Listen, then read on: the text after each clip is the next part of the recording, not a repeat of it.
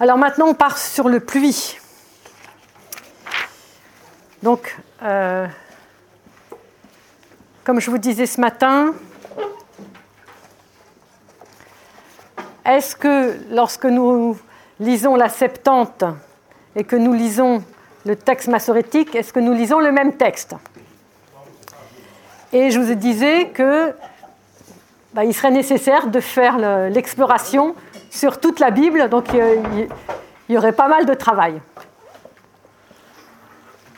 J'ai fait cette exploration sur dix versets, les versets de Rebecca. Alors ce qui est intéressant, c'est que, en fait, Marguerite Arles m'a beaucoup, je vais vous expliquer, hein. Marguerite Arles m'a beaucoup euh, inspiré que, que, son nom soit bénédiction, hein, parce qu'elle nous a quittés il n'y a pas si longtemps. Euh, parce qu'elle dit, euh, en ce qui concerne le Pentateuque, que ce sont des différences de détails qui séparent les deux textes et qu'elles n'ont rien de comparable avec celles de certains autres livres de la Bible. Et ces différences de détails, eh bien, nous les voyons ici sur le chapitre 24 euh, du livre de la Genèse, à partir du verset 10.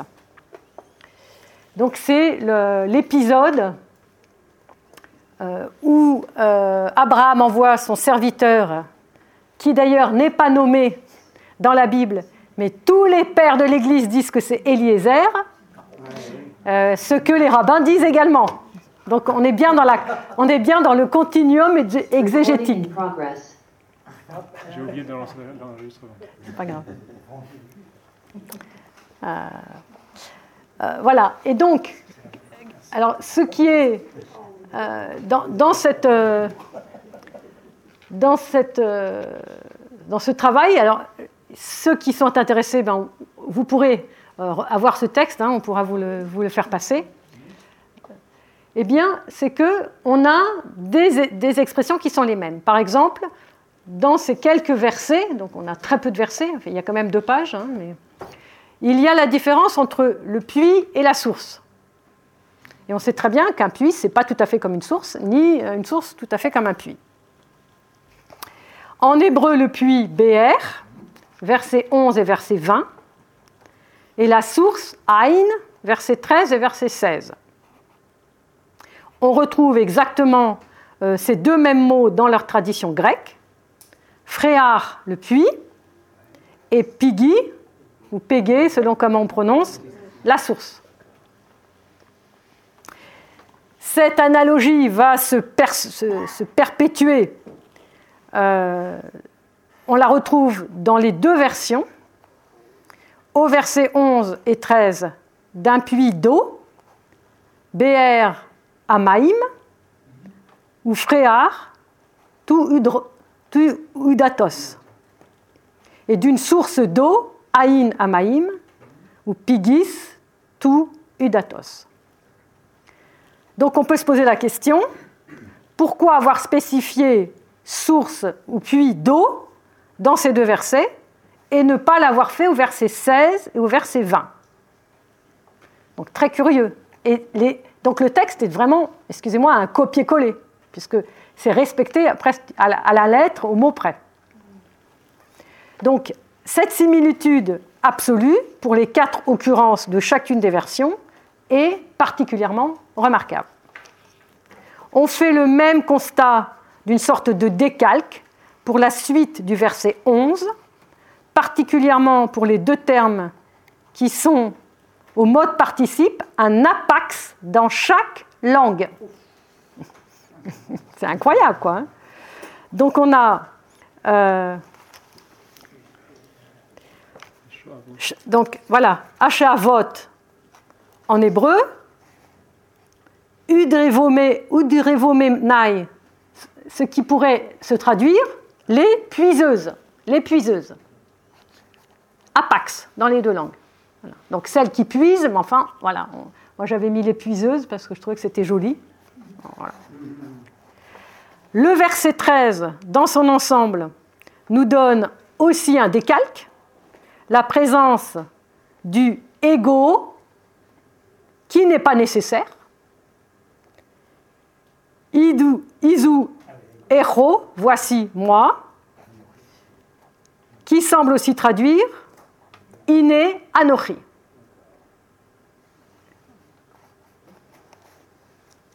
Alors, on pourrait faire le travail pendant une heure sur ce texte en détail pour montrer qu'il y a des similitudes troublantes. On ne va pas le faire. On ne peut pas tout noter là aujourd'hui parce que ça nous prendrait des heures et des heures. Mais on peut relever par exemple encore au verset 12, dont le grec nous semble être encore un décalque dans une syntaxe qui suit exactement l'ordre hébreu.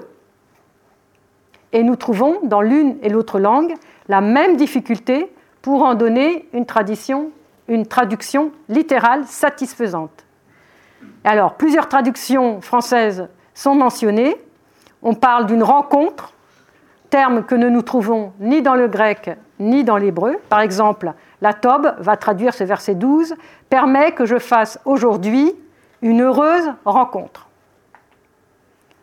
Dans les deux langues, nous avons le verbe akara, akra ou acré, advenir, arriver. Evodoson, conduire, guider. Et on n'a pas du tout la rencontre. C'est que ce soit qu'il advienne ou qu'il soit conduit. La Bible de Jérusalem s'abstient de, donner le mot rencontre et choisit, peut-être bien judicieusement, soit moi propice aujourd'hui. Et Marguerite Arles précise que littéralement il faudrait dire, il faudrait dire conduit heureusement devant moi. Et ces verbes, tant en hébreu qu'en grec, demandent chacun un complément d'objet direct qui ne figure ici dans aucune des deux langues. Donc cette faute grammaticale dont je vous parlais ce matin. C'est quand même, quand même très stupéfiant. Quoi. Donc c'est bien cette absence de complément qui intrigue et qui incite à interpréter dans le sens du contexte du récit biblique, qui est précisément celui de la rencontre. Fait advenir, fait qu'il soit propice, soit pas propice, c'est-à-dire le serviteur, il arrive au puits, il, il à chercher une épouse. Donc il faut que la rencontre se fasse. Quand la jeune fille descend pour chercher de l'eau, la première fois, avant que le serviteur ne lui adresse la parole, les deux versions disent, verset 16, qu'elle remplit, elle remplit sa cruche, et non qu'elle puisa. Alors on lit ça un peu vite, on dit bon, c'est pas très, c'est pas très différent. L'hébreu dit témalé, et le grec dit éplicène. C'est le seul emploi de ce verbe dans tout ce chapitre 24, tant dans l'hébreu que dans le grec. Et donc, qu'est-ce que ça veut dire? Quelques interprétations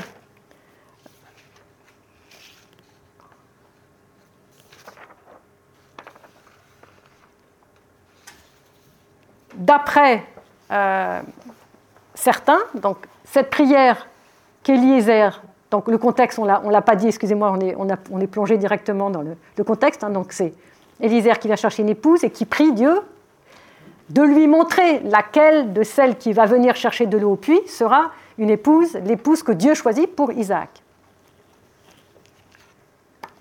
Donc qu'est-ce qui se passe? Il vient de faire sa prière et il attend et il guette. Et il distingue parmi toutes les autres une jeune fille particulièrement belle et pure dont le geste de la cruche n'est pas le même que celui des autres. Les autres puisent, elle, elle remplit sa cruche. C'est-à-dire que sa cruche se remplit d'elle-même. C'est seulement à ce moment-là qu'il court vers elle. D'autres sources vont dire que les autres jeunes filles auxquelles il fit sa demande refusèrent de lui donner de l'eau, Flavius Joseph confirme l'ancienneté de cette tradition. Il dit Il demanda aux jeunes filles de lui donner à boire. Elles refusèrent sous prétexte qu'elles avaient besoin de l'eau pour la rapporter à la maison et non pour la lui donner, car elle n'était pas facile à puiser. Antiquité juive, livre 1, 246. Voilà, donc vous avez. Euh, Alors, premier commentaire de ce, voilà, ce, petit passage. Genèse rabat, commentaire donc des rabbins, tardif, il est vrai, mais n'oublions pas, certainement circulant en tradition orale depuis bien longtemps. Elle descendit à la source, remplit sa cruche et remonta. Toutes les femmes descendent à la source pour épuiser, mais elle, parce que les eaux la virent, aussitôt elles montèrent. Le Saint béni soit-il lui dit, tu es un signe pour tes enfants. Tout comme les eaux te virent et aussitôt montèrent, de même les eaux du puits monteront sitôt qu'elles apercevront tes enfants. Citation du livre des Nombres, chapitre 21, verset 17, deux points ouvrez les guillemets, alors Israël chanta ce cantique Monte puis. Donc vous connaissez la tradition rabbinique qui dit euh, que les, pères sont des signes euh, pour les enfants, c'est-à-dire que ce que vivent les pères ou les matriarches, hein, les patriarches ou les matriarches, euh, c'est ce que vivront plus tard les descendants. Donc ce qu'on remarque ici dans ce commentaire, c'est que le Midrash ne va pas s'attarder sur l'eau ou sur le puits en tant que tel. Il nous fait part d'un miracle qui a lieu pour Rebecca et qui n'a pas lieu pour les autres femmes qui viennent puiser. Ce verbe maler, mala, ça dépend comment le remplir, sur lequel s'appuie le Midrash pour montrer qu'elle n'a pas besoin de puiser, d'aller chercher de l'eau, mais c'est l'eau qui vient euh, jusqu'à elle ou jusqu'à sa cruche. Sa cruche se remplit d'elle-même. Donc comme le Midrash est très elliptique, il faut ici développer ce qui est sous-entendu. Donc ces lignes euh, font un écho à d'autres passages du Pentateuque et à, d'autres sources juives qui nous mentionnent euh, cette montée de l'eau, et notamment pour Jacob aussi. Mais il y a une allusion très claire à la traduction du puits dans la Torah, en Nombre 28 et en Exode 17. Quel signe Rebecca représente-t-elle pour ses enfants? Donc le Midrash fait le lien avec le verset Alors Israël chanta Monte puis. Et le cantique que les enfants d'Israël chantèrent après la traversée de la mer Rouge, les femmes groupées autour Myriam, sœur de Moïse, chapitre 15, versets 20 et 21. Et la tradition juive nous dit, comme je vous disais ce matin, que grâce au mérite de Myriam, l'eau accompagne le peuple durant toute euh, sa pérégrination dans le désert. Et lorsqu'elle mourut, au nombre 20, 1, 2, le puits disparaît. C'est pour ça que le peuple récrimine contre Aaron et Moïse en disant non, on veut boire. Mais le puits est revenu parce qu'il est redonné D'où le nom du lieu où le peuple se dirigera ensuite, qui est le nom qui s'appelle Matana, en hébreu, cadeau ou don. Donc l'eau qui est redonnée comme un cadeau. Nombre 21, 18. Grâce au, mérite d'Aaron et de Moïse qui sont, encore, qui sont encore restés de ce monde. Donc, euh, donc Rebecca serait comme une préfiguration de Myriam, puis de toute l'Assemblée d'Israël. Elle annonce ce don de l'eau obtenu par les mérites de Myriam. Et puis, après la mort de Myriam, le retour de ce puits sur les supplications de tout le peuple tout entier, qui, est nommé ici les enfants d'Israël. Et le Targum du pseudo-Jonathan l'exprime ainsi. Voici qu'alors Israël chanta ce chant de louange, au moment où revint le puits qui leur avait été donné par le mérite de Myriam après avoir été caché. Monte puis, monte puis, lui chantait-il, et celui-ci montait. Donc pseudo-Jonathan, Targum, sur nombre 21, 17, dans une source chrétienne, page 199. Le Zohar va garder des traditions encore plus anciennes, et confirmera plus tard que ce puits où Rebecca avait rempli sa cruche est bien le puits de Myriam. Et cette Agada va faire allusion à Jacob, devant l'eau, devant qui l'eau du puits va monter aussi, comme il est dit. Targum, Genèse 28, 10, dans les sources chrétiennes, page 269, Targum du pseudo-Jonathan. Cinq prodiges ont été opérés en faveur de Jacob au temps où il sortit de Bershabé. Quatrième prodige, ce fut que le puits se mit à déborder et l'eau monta devant lui, et il continua à déborder tout le temps qu'il fut à Haran. toute la tradition juive depuis les origines identifie l'eau à la Torah et à la parole de Dieu, à la sagesse et même à l'esprit de sainteté. Et donc c'est intéressant parce que c'est pas pour rien que c'est ou Myriam ou Jacob, c'est-à-dire les grands, les grands ceux que Dieu choisit pour, pour que la, la promesse se, répercute. Euh, et donc, il suffit euh, d'être persuadé, de comprendre que cette eau, c'est l'eau matérielle, bien évidemment, dont on a besoin quand on est dans le désert, mais aussi cette sagesse, cet Esprit Saint.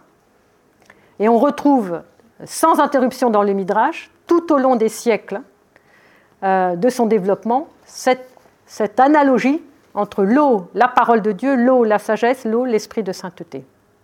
On peut en donner un exemple dans Genèse Rabbah sur le chapitre 29 de Genèse, Genèse Rabbah 70, 8. C'est du puits qu'ils abreuvaient. Alors, vous savez, chapitre 29, c'est euh, au moment où Jacob arrive, il y a les troupeaux, il y a les, il y a les bergers, il y a les troupeaux, et les bergers veulent euh, veulent attendre le, quatrième ou le cinquième berger pour ouvrir la bouche du puits parce qu'il faut être nombreux, parce qu'elle est tellement lourde. Donc, car c'est du puits qu'ils abreuvaient, donc sous-entendu les bergers, ils abreuvaient leurs troupeaux, car ils y puisaient l'Esprit Saint. Et ils basculaient la pierre pour y puiser l'Esprit Saint. Autre interprétation, donc on est toujours dans Genèse Rabat, et ils basculaient la pierre, ils y entendaient la Torah. Autre interprétation, c'est du puits qu'ils abreuvaient les troupeaux, c'est de là qu'ils entendaient la Torah. Donc si c'est bien le même puits, euh, celui dont Myriam a été la garante et la gardienne qui a accompagné le peuple durant toutes ces années dans le désert, alors on peut comprendre ce que dit le pseudo-philon, pendant 40 ans, il fit pleuvoir sur eux le pain du ciel. De la mer, il leur apporta la caille. Et pour eux, il fit sourdre un puits qui les suivait. Et c'est bien ce que Saint Paul dit dans cette première épître aux Corinthiens dont on a parlé euh, ce matin. Alors ensuite, par rapport au puits, il y a toute la question euh, de la tradition juive qui se débrouillent pour contracter les alliances au bord du puits. Et nombreux sont les commentateurs qui remarquent que les mariages des patriarches Isaac et Jacob, ainsi que celui du grand législateur Moïse, se font auprès des puits. Qu'est-ce que disent les pères de l'Église sur toutes ces questions? Alors, les pères de l'Église vont hériter naturellement de certaines traditions et puis d'autres, naturellement, de ne pas les hériter, soit parce qu'elles ne sont pas venues jusqu'à eux, soit parce qu'elles ont été mises de côté. Et quand ils héritent de ces traditions juives, euh, ils les assimilent, les pères de l'Église, sans réaliser toujours d'où elles viennent. Et parfois, les pères vont transformer parfois le sens de certains mots pour les appliquer soit aux trois personnes divines, soit à l'incarnation, soit à la vie terrestre du Christ, Verbe de Dieu, soit à l'Église. Donc il y a une transposition, il y a un certain héritage qui est transposé euh, dans le cadre de la vie chrétienne ou de la vie de l'Église. Et le premier maillon entre la tradition juive et les pères, c'est Philon d'Alexandrie. Et vous savez que pendant longtemps, les pères ont pratiquement tenu Philon comme un père. Euh, euh, voilà ce que dit Philon d'Alexandrie. dans le Caïni 136, 138, 146 et 153. Rebecca dit, Rebecca dit Moïse descendit à la source pour remplir sa jarre et elle remonta. En effet, où doit normalement puiser une pensée assoiffée de sagesse pour être comblée, sinon à la sagesse de Dieu qui est source intarissable. Et voyant qu'elle a puisé les sciences aux eaux de la sagesse, source divine, l'ami de l'étude accourt, il va à sa rencontre, il se fait suppliant pour soulager sa soif d'apprendre. Elle qui a reçu la connaissance du plus vénérable des enseignements, la, générosité sans jalousie, la joie de donner, elle lui offre aussitôt le flot de sagesse, elle le convie à y boire à pleine bouche, en même temps qu'elle donne au serviteur le nom de Seigneur. Rebecca l'appelle Kyrie euh, dans, le, dans le texte grec. Il faut donc aussi louer Rebecca. Elle suit les prescriptions du Père de l'univers en faisant descendre d'une région plus élevée le vaisseau qui renferme la sagesse, la jarre qu'elle porte sur l'épaule, et elle offre aux disciples les enseignements qu'il est capable de recevoir. Donc là, on voit qu'on est dans, une certaine allégorie, une spiritualisation euh, du message. Il faut chercher la cause pour laquelle Rebecca abreuve le serviteur en puisant à la source et les chameaux en puisant au puits. Donc là, c'est très intéressant. Philon fait donc la distinction entre la source et le puits. Euh, la source, c'est pour le serviteur, le puits, c'est pour le chameau. Apparemment donc, il se déverse une eau identique, mais la source, c'est le Saint Logos, qui arrose en répandant les sciences. Quant au puits, il est parent de la mémoire, car ce qui étant profondément enfoncé vient à apparaître. C'est comme si on le tirait d'un puits par un souvenir qui remonte à la mémoire. Bon, alors, on, peut en prendre et en laisser chez Philon, mais en tout cas, on a la ligne du judaïsme grec hellénistique avec Philon. Et donc, on voit bien que cette, euh, première exégèse euh, juive hellénistique va constituer un pont entre la tradition du Midrash et celle des pères. N'oublions pas, Philon, en tout cas dans sa forme écrite, est antérieur au Midrash qui n'a pas encore été mis par écrit. Donc, et ce qui est très intéressant, c'est qu'il témoigne déjà des éléments essentiels du Midrash. La source, c'est la source divine, intarissable, celle de la sagesse de Dieu, de la connaissance. Elle est également celle du Saint Logos, qui arrose en répandant ses sciences. Et Philon va identifier Rebecca aux disciples, euh, aux disciples assoiffés de sagesse, et Eliezer à l'ami de l'étude ou au compagnon qu'elle instruit selon ce qu'il peut recevoir. D'où la générosité de la jeune fille, ici non pas seulement pour abreuver physiquement, mais pour instruire, et son humilité euh, en acceptant de faire descendre la sagesse de haut en bas avec sa cruche, euh, comme si elle avait reçu euh, voilà l'eau du ciel avec sa cruche, elle l'a fait baisser. Donc il y a l'idée du mouvement de, descendre en bas et la sagesse descend. En même temps, la lecture littérale est quand même respectée, euh, puisque Rebecca donne au serviteur le nom de Seigneur, ce que le Midrash remarque et ce qui n'est évidemment pas passé inaperçu par les pères. Et il distingue bien le puits qui abreuve les chameaux et la source qui abreuve Eliezer euh, en tant que personne humaine.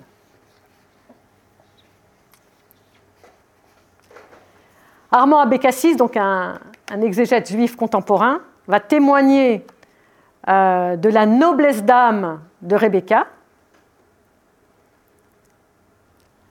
car selon lui, le puits devient source grâce à elle, grâce au fait qu'elle s'avance parce qu'elle a la capacité de transformer le puits en source. Donc là, c'est dans un écrit, je n'ai pas donné plus, euh, qui s'appelle Puits de guerre, source de paix, à la page 98. Et nous trouvons dans l'écrit de Damas, donc cet écrit intertestamentaire, plusieurs éléments qui confirment euh, tout ce que nous venons de dire. Dieu se souvient de l'alliance des patriarches. Il suscite d'Aaron des hommes éclairés et d'Israël des sages. il leur parla, ils creusèrent des puits de la connaissance. Donc là, on a un terme un peu différent, la connaissance. Le puits des principes l'ont creusé les nobles du peuple l'ont creusé de leurs verges. Donc citation de Nombre 21, 18. Le puits, c'est la loi, et ces foreurs sont les captifs d'Israël qui partirent du pays de Juda et vécurent au pays de Damas. Dieu institua à jamais son alliance avec Israël, leur révélant les choses cachées au sujet desquelles tout Israël s'était égaré. Ses saints sabbats, ses solennités glorieuses, ses lois justes, ses voies parfaites, les désirs de sa volonté que l'homme doit accomplir pour que se prolongent ses, jours. Et il leur révéla, ainsi ils creusèrent un puits de l'eau abondante. Ceux qui rejettent cette eau, il ne les laissera pas en vie. Donc ici, euh, cet écrit de Damas, il a été emprunté donc, dans la traduction de l'anglais, euh, les manuscrits de la mer morte, chez Plomb. Euh, c'est l'écrit de Damas 6, versets 2 à 5. Donc l'écrit de Damas, c'est les, décennies avant notre ère. Hein.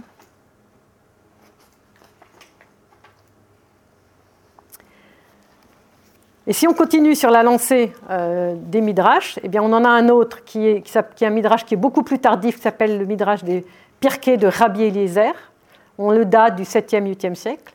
Mais pourtant, euh, on peut trouver des sources, des fondements de ce midrash dans des sources beaucoup plus anciennes. Donc même si elles sont plus tardives, dans leur façon écrite, on, a des preuves plus anciennes que ce midrash euh, a des sources anciennes.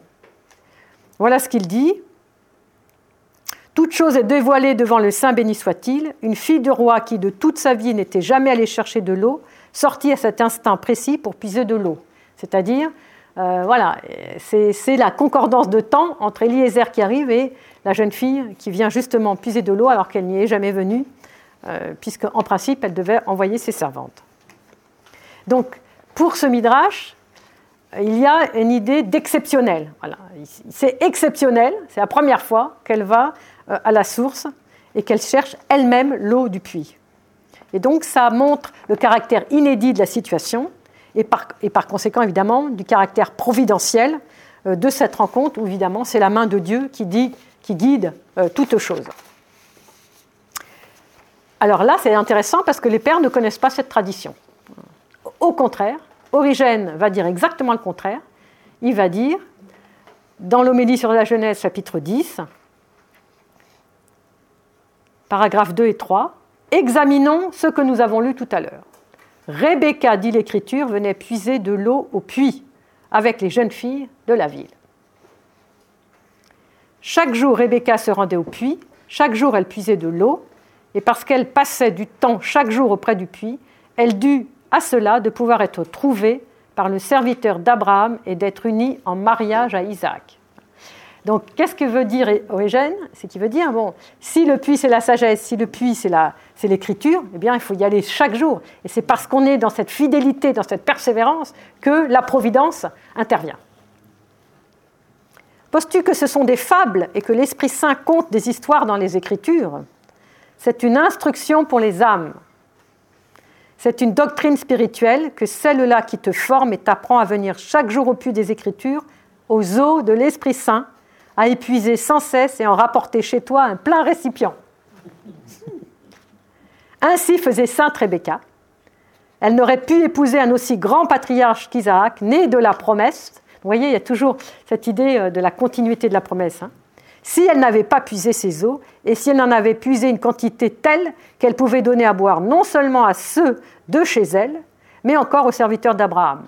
Et non seulement à donner aux serviteurs, mais à faire abonder les eaux qu'elle tirait des puits au point de pouvoir abreuver encore les chameaux, jusqu'à ce que, dit l'Écriture, ils cessent de boire. Conclusion, entre guillemets, euh, on pourrait dire presque de la fable de La Fontaine, parce que La Fontaine conclut parfois comme ça. Par conséquent, si tu ne te rends pas près des eaux du puits, si tu ne puisses pas aux eaux chaque jour, non seulement tu ne pourras pas donner au boire aux autres, mais tu endureras toi-même aussi la soif de la parole de Dieu selon le verset d'Amos 8, 11. Écoute ce que dit le Seigneur dans les évangiles. celui qui a soif, qu'il vienne et qu'il boive. Là, on a de nouveau un collier. Hein. on a de nouveau un collier. Remarque l'importance des choses qui se passent près des eaux. Aussi, l'on t'invite à venir chaque jour près des eaux du Verbe de Dieu, à se tenir près de ces puits, comme faisait Rebecca, dont il est dit C'est une jeune fille très belle, une vierge, aucun homme ne l'avait connue. Et voici, dit l'Écriture, elle sortit vers le soir pour puiser de l'eau. Donc c'est intéressant parce qu'Origène, on voit, on voit à la fois euh, certains, euh, un, continuum exégétique, c'est-à-dire une certaine continuité, donc l'eau, la sagesse, l'Esprit Saint, etc. Et en même temps, il déplace l'accent. Il ne, il ne s'intéresse pas tant que cela à l'aspect providentiel de, l'unicité de l'acte d'aller chercher de l'eau de Rebecca, et donc cet aspect très, très exceptionnel. Il va déplacer un peu sur le mérite de Rebecca qui vient puiser sans cesse. Et il veut donner à ses fidèles un exemple de, fidélité, de, fidélité quotidienne. Alors là, on pourrait parler de la lectio divina, à laquelle voilà, euh, les moines s'astreignent, parce que parfois, ben, parfois on est un peu sec. Hein. mais voilà, tous les jours, tous les jours, par fidélité, on va puiser à, la parole. Et c'est cette fidélité qui fait qu'elle est donnée en mariage au grand, au grand patriarche Isaac en précisant le fils de la promesse. Donc ça, c'est très très intéressant parce que c'est ça qui intéresse les pères, cette continuité de l'appel de Dieu euh, sur, sur ses élus, Abraham, Isaac, Jacob. Alors ensuite, il insiste aussi sur le fait que non seulement elle va, euh, tirer pour, pour sa maison, mais elle va s'abreuver elle-même, elle étanche sa propre soif de la parole de Dieu, elle permet aux serviteurs et à d'autres d'étancher leur soif. Et donc, qu'est-ce que veut faire ici Origène? Il veut essayer d'éveiller la soif de ses auditeurs, de ses, de ses paroissiens, on pourrait dire. Et donc, sachant que cette soif, c'est une soif de quoi? C'est pas seulement de l'eau matérielle, c'est une soif de, de, Dieu, en fait. Une soif de Dieu. Selon euh, ce que dit le psaume 42. Hein, mon, âme a soif euh, du Dieu vivant. Et selon ce que dit Saint Jean, si quelqu'un a soif, qu'il vienne à moi. Alors, comme le Midrash, quand même, Origène va mentionner euh, que le puits symbolise l'écriture, qu'il symbolise les eaux du Saint-Esprit, et donc cette assimilation de l'eau et du puits à la parole de Dieu ou à l'Esprit est une constante chez Origène, comme elle est aussi une constante chez les rabbins, ce que peut-être on savait un peu moins. Hein. on ne savait peut-être pas que c'était très présent chez les rabbins.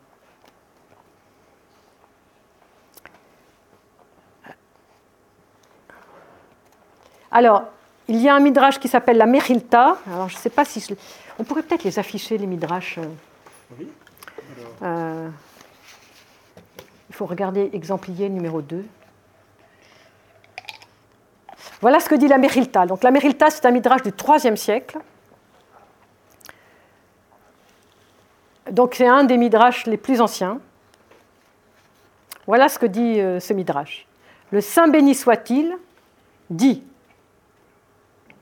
si je fais entrer Israël dans le pays dès maintenant, aussitôt chacun va s'emparer de son champ ou de sa vigne et négliger la Torah. Mais voici que je vais les faire tourner dans les déserts pendant 40 ans, de sorte que tandis qu'ils mangent la manne et boivent l'eau du puits, la Torah pénètre dans leur corps. La Torah pénètre dans leur corps. Voilà, c'est ici. C'est quand même euh, troisième siècle. Donc on, est, euh, euh, pratiquement dans, les mêmes, années qu'Origène. Hein.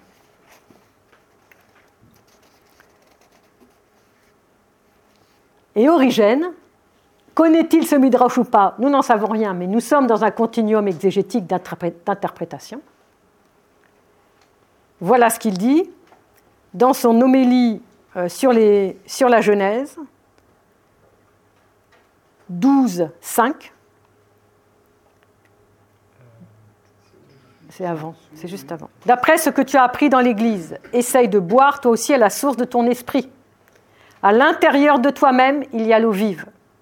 Il y a les canaux intarissables et les fleuves gonflés du sens spirituel de l'Écriture, pourvu qu'ils ne soient pas obstrués par la terre et les déblais. Mais empresse-toi de creuser et d'évacuer les ordures, c'est-à-dire de chasser la paresse de l'esprit et secouer l'engourdissement du cœur.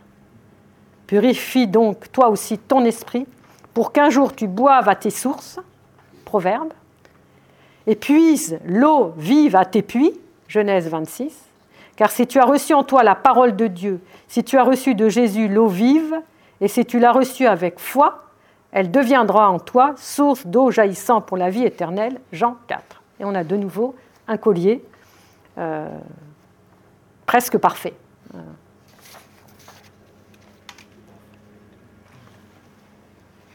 Donc on est bien, vous voyez qu'on est bien sur cette question de l'eau, du puits, de la source, on est bien dans quelque chose qui, a des différences, mais qui est quand même, euh, ça coule, c'est le cas de le dire. Alors l'exemple d'Isaac, d'Ambroise, alors là on est du côté latin, donc c'est très intéressant, un siècle plus tard, du côté latin avec Ambroise, qui lui aussi fait un mini collier. Isaac, ainsi Isaac est bon et vrai et une source de joie. Donc c'est intéressant parce que c'est le personnage d'Isaac lui-même qui va être la source. Et vous savez que si Jésus dit qu'il est la source, vous savez qu'Isaac, c'est un des types, un des, types, un des types du Christ dans le Premier Testament. À cette source vint Rebecca pour remplir sa cruche d'eau, car l'Esprit dit, allant à la source, elle remplit sa cruche et revint.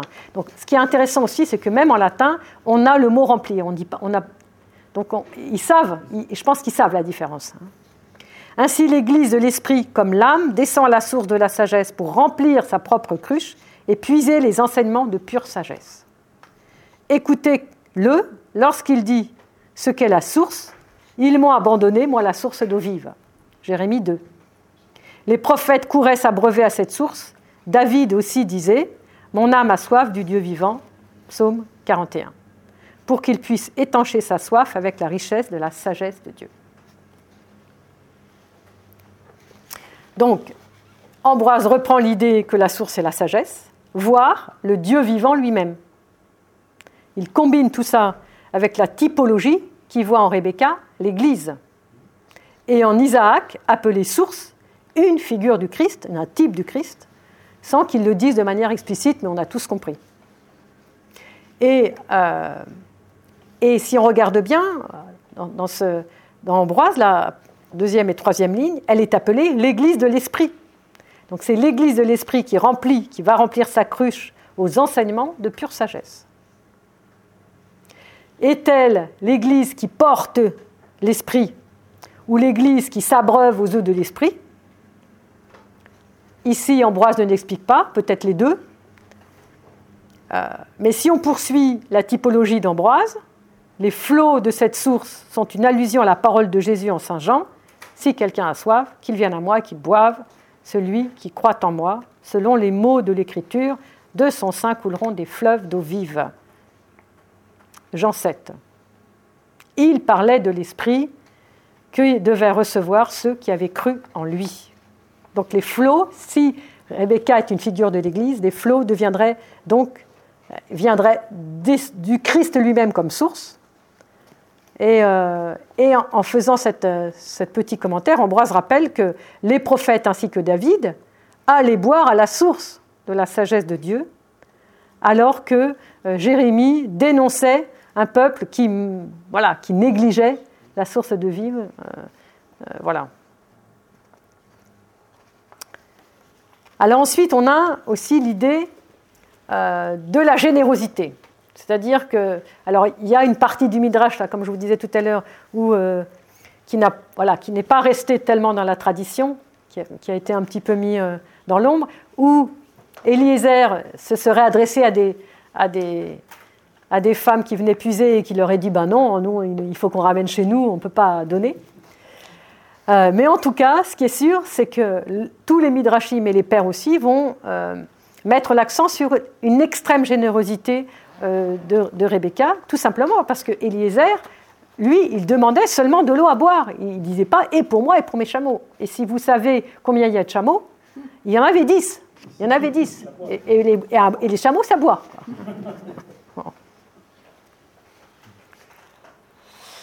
Les Pirkei Avot, donc ce sont des sentences qui sont aussi très anciennes, donnent cette précieuse indication. La générosité, l'humilité et l'abnégation sont le propre des disciples d'Abraham, notre Père. Et donc, sous-entendu, eh bien, euh, Rebecca, elle est disciple d'Abraham peut-être sans le savoir, euh, parce qu'elle a cette générosité, cette humilité, cette abnégation.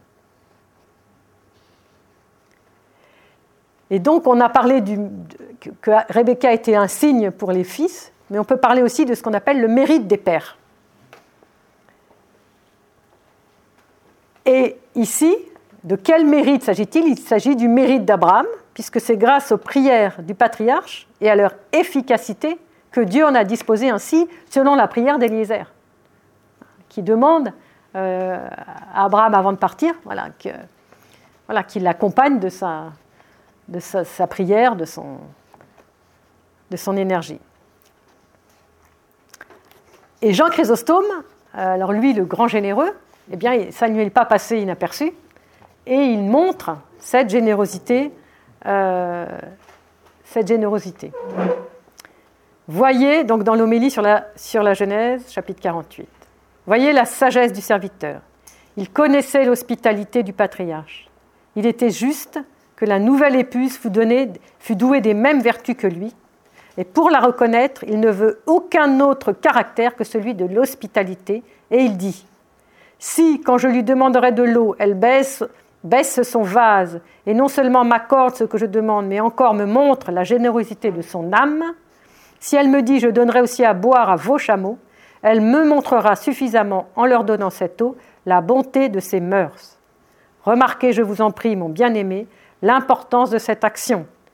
Une jeune fille partie pour aller à la fontaine non seulement lui accorde sa demande, abaisse le vase qu'elle portait sur l'épaule, donne à boire à satiété à celui qui le lui demande, et cet homme est un étranger, absolument inconnu. Non seulement elle lui a donné à boire à lui-même, mais elle désaltère tous ses chameaux. Elle lui montre par les faits réels, par sa conduite, ce qu'elle a de générosité dans l'âme. Ignorez-vous qu'un grand nombre de personnes répondent souvent par des refus à des pareilles demandes Donc c'est quand même étonnant, quoi. C'est quand même étonnant. Alors, est-ce qu'il y a des, il y a des contacts On n'en sait rien, mais en tout cas, il y a quelque chose qui circule entre la tradition euh, rabbinique et Jean Chrysostome. Nous voyons une femme, une jeune fille, s'en va sur l'épaule, qui non seulement ne s'indigne pas de ce qu'on lui demande, mais accorde plus qu'on ne lui avait demandé. En outre, d'elle-même, elle se hâte d'abreuver les chameaux, c'est que le Dieu plein de bonté avait entendu les prières du patriarche et lui avait envoyé son ange et tout disposé selon la prière du serviteur. En effet, l'Écriture dit Aussitôt ayant versé dans les canaux l'eau de son vase, elle courut au puits pour en tirer d'autres. Elle donna ensuite à tous les chameaux. Voyez l'excès d'empressement. Alors, il est dithyrambique, hein, il développe hein, Chrysostome, mais c'est intéressant parce qu'il montre que c'est quand même énorme.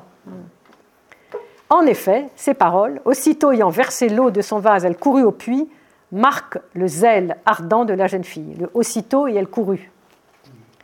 Elle ne prend pas la fuite comme une étrangère, elle ne se fait pas de la modestie un prétexte pour refuser, mais elle répond avec une grande douceur Buvez, mon Seigneur.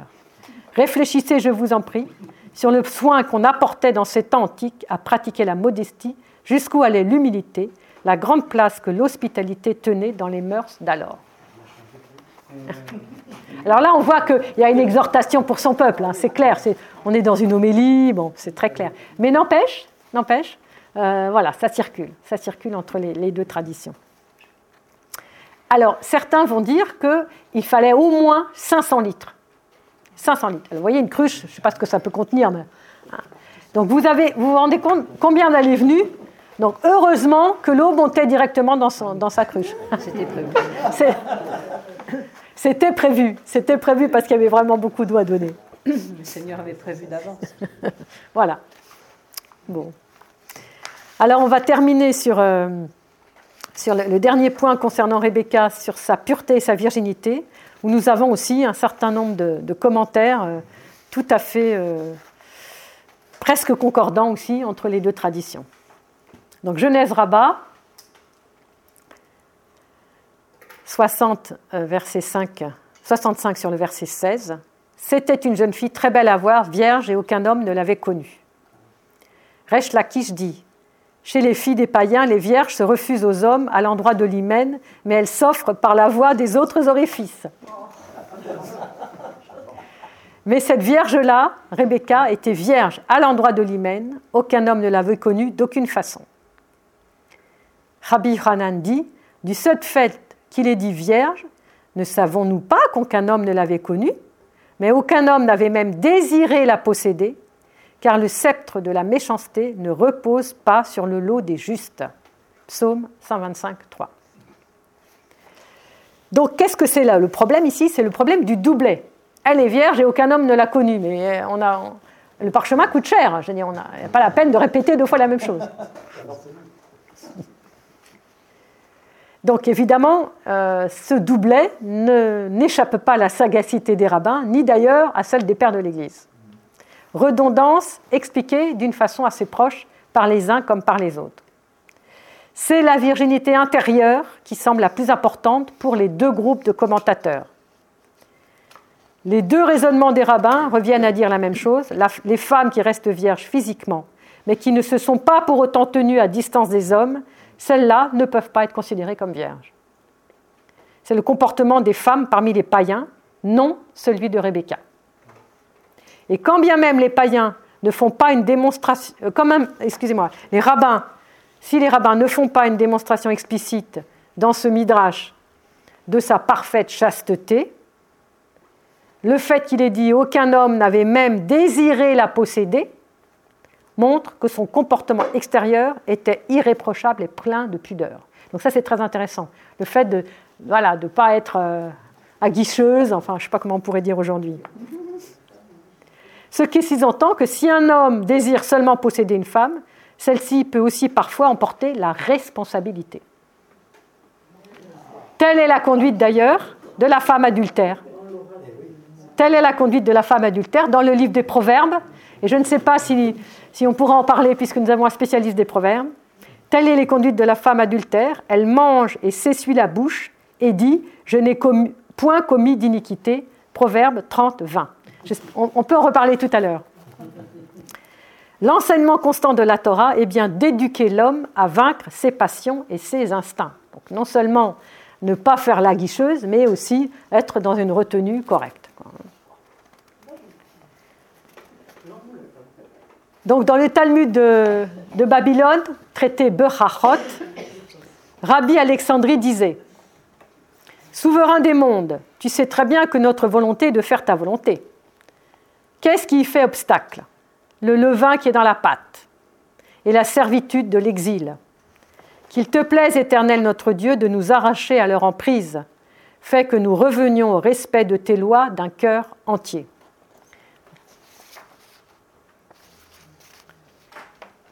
Alors évidemment, ce, petit texte-là de, Talmud Prarot, c'est simplement pour dire qu'est-ce que c'est le levain dans la pâte, qu'est-ce qui fait que c'est on fait obstacle à, respecter entièrement les commandements, bah, c'est l'orgueil, hein. c'est l'orgueil, c'est cette, élévation intérieure que nous avons euh, et qui fait qu'on n'arrive pas à, nous arracher à nos propres passions.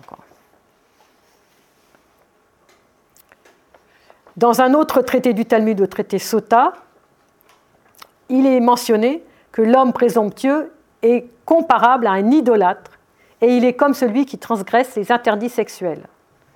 Ce sont là toutes les abominations qu'ont commises les hommes de ce pays, selon Lévitique 18-27. Donc il y a bien un lien entre humilité, modestie, chasteté et pureté du cœur euh, dans la tradition euh, juive, mais aussi évidemment dans la tradition grecque. Alors là, on a beaucoup de, textes de filon. Euh, je voudrais regarder l'heure.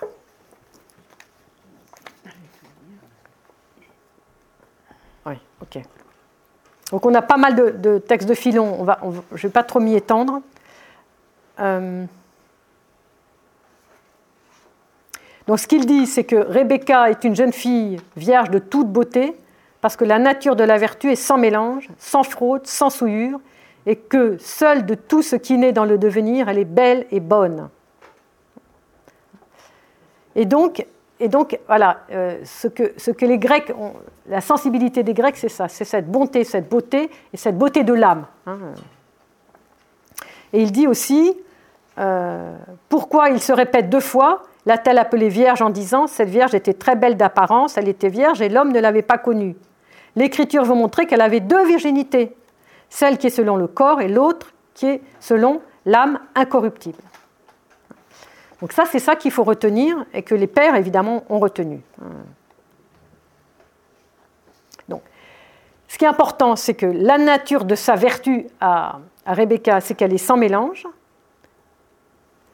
Et ça confirme ces deux virginités extérieures et intérieures qui vont ensemble et qui précisent que si on l'a dit qu'elle est belle, c'est pas seulement qu'elle est belle extérieurement dans les formes de son corps, c'est qu'elle est belle, elle rayonne d'une beauté qui est aussi une beauté intérieure.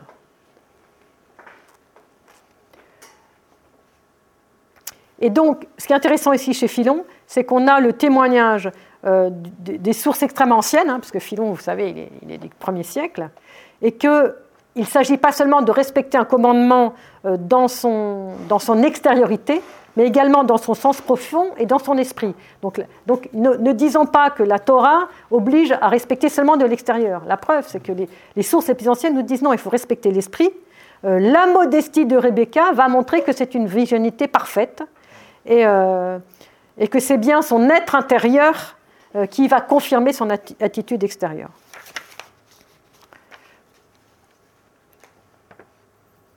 Donc je vais passer. Alors, Origène, alors je vais essayer de redonner deux exemples. Origène et Didyme vont euh, donner eux aussi leur propre interprétation de cette redondance. Peut-il y avoir une sorte de vierge qui a eu contact avec l'homme? Donc vous voyez, c'est la même question que les rabbins. Hein. Euh, en ajoutant qu'il s'agit d'un tissu de mystère. Donc pour Origène, la chasteté de l'âme de Rebecca accompagne sa virginité, ce qui signifie qu'elle n'a pas accueilli le diable qui sème dans son cœur les traits de la convoitise. Et vous savez que les constitutions apostoliques, donc un texte très ancien aussi, un texte patristique très ancien, condamnent un homme qui aurait par sa parure fait naître le désir dans le cœur d'une femme. Tu seras tenu pour responsable de sa faute. Donc on a bien là aussi un, parallèle. Et les constitutions apostoliques ajoutent, il est bon de tempérer par l'humilité sa tenue extérieure, c'est cela qui plaît à Dieu. Donc la condamnation est, la même pour la femme. Euh, il dit, parce que tu auras contraint un homme à te désirer et que tu n'auras pas évité de t'exposer toi-même au péché. C'est exactement ce que dit le Midrash, avec d'autres mots. Donc dans les constitutions apostoliques, c'est le tome 1, euh, dans les sources chrétiennes, 320, euh, à la page 111, 115 et puis 129. Alors deux mots sur Didyme et puis je vais, je vais clôturer. Didyme l'aveugle, donc lui, euh, il va donner aussi sa, propre interprétation dans son commentaire sur la Genèse. Quand on veut contracter un mariage estimable, on ne regarde ni la richesse, ni la naissance, ni la beauté. Si la femme est sans reproche. Ainsi, quand Saint Abraham envoie son enfant chercher une épouse, entre guillemets, il dit, dit son enfant. Donc c'est très intéressant parce que vous savez qu'il y a toute une, on pourra en discuter peut-être tout à l'heure, il y a toute un, un midrash qui dit que Eliezer euh, était considéré pratiquement comme un fils par Abraham. On pourra en reparler tout à l'heure. Alors voilà, le problème c'est que je ne suis pas allé voir le grec parce que ça m'aurait demandé un peu trop de temps, mais ça serait bien d'aller voir. C'est païs? Oui, les païs, c'est les deux sens. Voilà, enfant et serviteur, exact, tout à fait. Euh, il prescrit à Isaac d'accepter une femme qui soit estimée pour ses mœurs. De fait, l'esprit qui inspire les Écritures dit Elle était vierge, aucun homme ne l'avait connue. Par les mots Elle était vierge, il indique que son âme aussi était pure. Et par les mots Aucun homme ne l'avait connue, le fait même que son corps était chaste. Un peu plus loin, elle était vierge, aucun homme ne l'avait connue. Prendre cette parole sans intelligence, on pourrait croire à un pléonasme, mais elle veut indiquer en réalité que Rebecca était toute pure d'esprit comme de corps.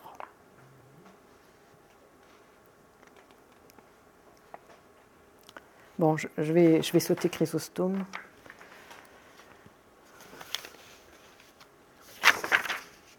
Ah j'ai plus de page.